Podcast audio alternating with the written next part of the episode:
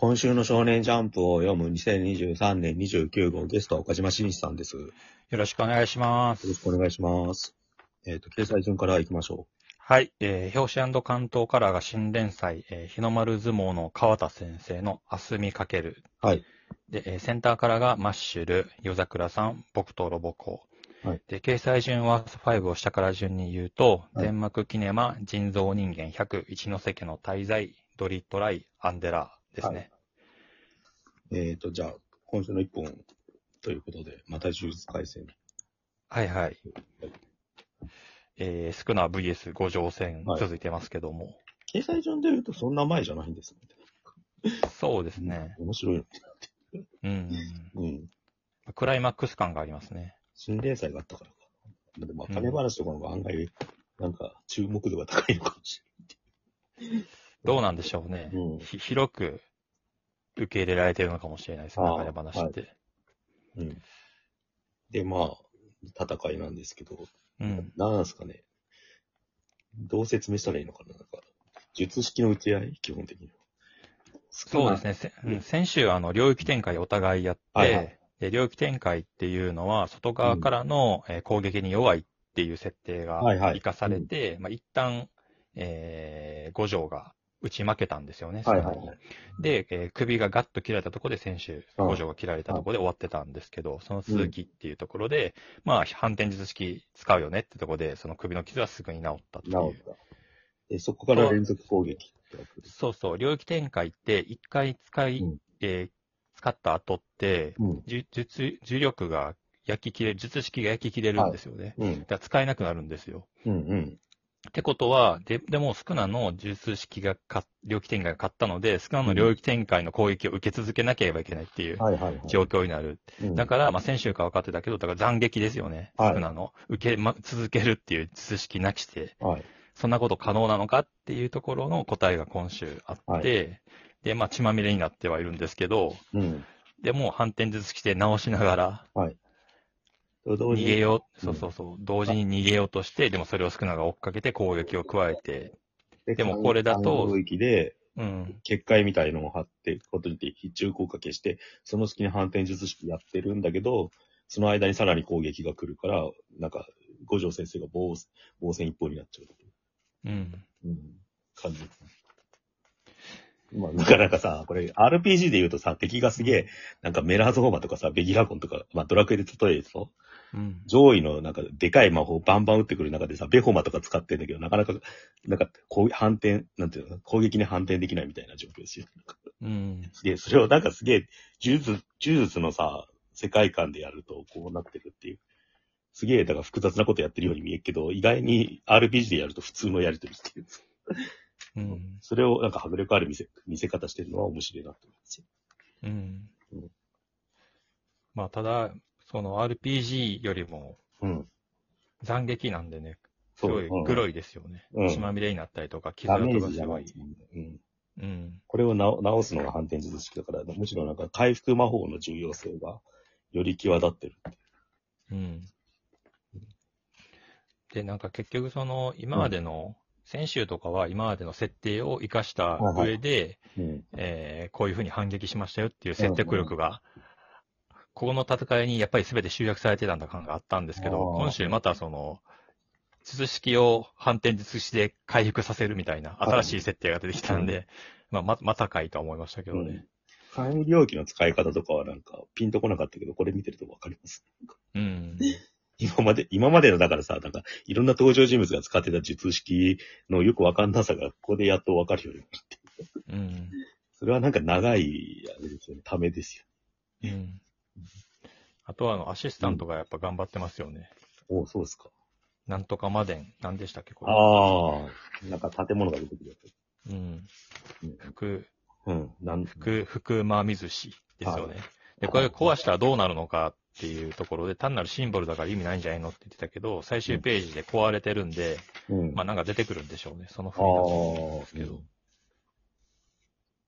これ両方、じゃあ、あ赤を打った攻撃がうん。少なで吹っ飛んで、それが建物に当たってるって感じ。そうですね。両方ぶっ壊れたって感じですかね少なも顔半分ちょっと若干飛ばされてるみたいな状態。うん、なるほど。まあ、少なも反転術式使うから、うんうん。うん、またすぐ回復するんでしょうけど。うんまあ、ですねだからうん反転術式途中でやめたから、なんかダメージが、えーなんか回復が追いつかなかったのかなと思ったら、さっき言った術式反転で直してた。うん。反転術、焼き切れた術式取って。うん。で、赤を打って、ここまでです。うん。バトル漫画って感じですよね。そうですねう。んだから、福間水氏の中から何が出てくるのかなっていうところだと思うんですけど。まだなんか本本領発揮じゃないって感じですか？そうですね。うん。まあ、先週も言ったけど、あの、よろずからもらって渡された何かっていうのはまだわかんないしうん、えっと、で、五条は多分残りの指一本持ってるっていうふうに、うん。少なは推測してるんですよね。うんうんうん。それ、だから。指をまだ全部は飲み込んでないっていうのもあるし、うん。マコラもありますよね。うん。だから、少なの方がまだそこを見せてないっていうえのはある感じですよね。えうん。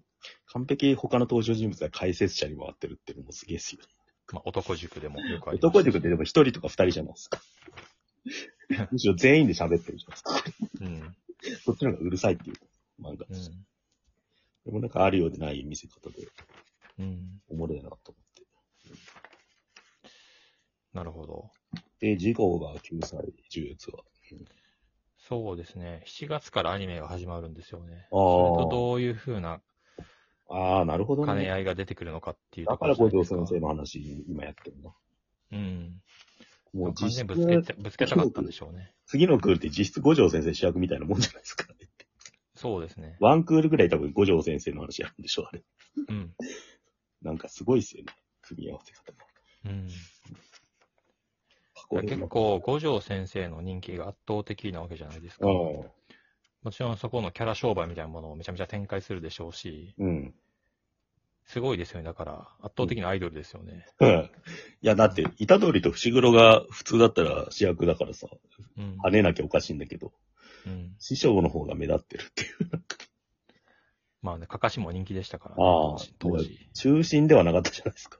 うん。だんだん存在感はでかくなっていったけど。うん。うん、こ今回か、明らかに五条先生がダントツだもんで、多分。うん。変な漫画ですよ、そう考えるうん。と。まあでも、ここで一回終わらせるのかもしれないですけど。いや、だからどこまでその五条先生を、そうのんシンボリ、作品のシンボルとして推していくかっていうところで、うん。結構その、この作品自体の存在感も変わってくるっていうあか、あ。うん、めちゃめちゃ人気出たら、なんかすごすごいことになるかもしれないですよね。アニメ化で？アニメ化で、まあ今でも人気ありますけど、なんか本当に、一躍そのに二次元キャラの中でダントツになるかもしれない。ああ。まあ、煉獄戦、なんだっけ、煉獄さん？うん鬼滅のあれみたいな流れもあるからね。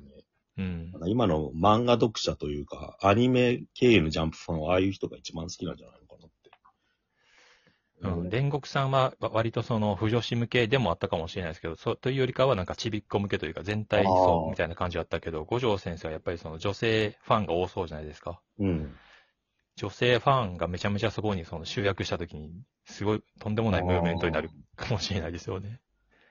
あらゆる。るアイドルの中で中で人気が出るかもしれない。それってなんかアニメの呪術がまた跳ねるかもってこと？うん、だって俺あの過去編が一番面白いと思ってますよ。ああ、もう、もうピークはじゃあ来てるって考えてないんだ。あ、全然思ってないですね。まだ跳ねる可能性が残ってる。うん、あると思う。えまだだって、そんなやっぱりアニメファンとか、そっち系のとこにしか波及してない感じがあるじゃないですか、五条先生人気って。ー、ああ、呪術自体はでもかなりのとこまで行ったじゃないですか。うん。もっとこう、伸びなんかしろがあるんだ。五条、そうそう、五条先生のキャラ、五条先生のキャラクターってうん跳ねそうな気がするんですね。あかあ。そそうなってくるあた頭抜けてくる気がするかもしれない。わかんないですけどね。でも映画化するとさ、なんか100億の男にするぞみたいな話が今あるじゃないですか。うアニ映画で。あれで言うと多分、虎杖とか伏黒じゃなくて、五条先生を100億の男にするぞっていう風になりますよね、うん今だったら完璧。うん。あ、でもこれ昔のし漫画の主人公だったらサイバー量とかさ、なんか、うん。悟空とかケンシロウの立ち位置ですよね、五条先生。うん。だからなんか、その後の90年代以降のが若者主人公っていうか、なんか弱い少年が成長していく話みたいな方にシフトしてたんだけど、またつ、なんか強強主人公みたいなのに戻ってる感はちょっと感じる。そう、その、まあ、キャラクター的にはそうなんですけど、やっぱそそこに付加されるのがクローバス的な人気というか。女性人気の圧倒的高さみたいなところをすごい思うんですよね。なるほどね。そこが集約された時にものすごいその経済効果を生むじゃないですか。うん。うん。あ、でもちょっとわかんないな、それは。なんかそこに留まってると、ジューズの限界って感じがする。なんか俺は逆に。やっぱ、まあキネクの方なんかがなんか最終まで行ったじゃないですか。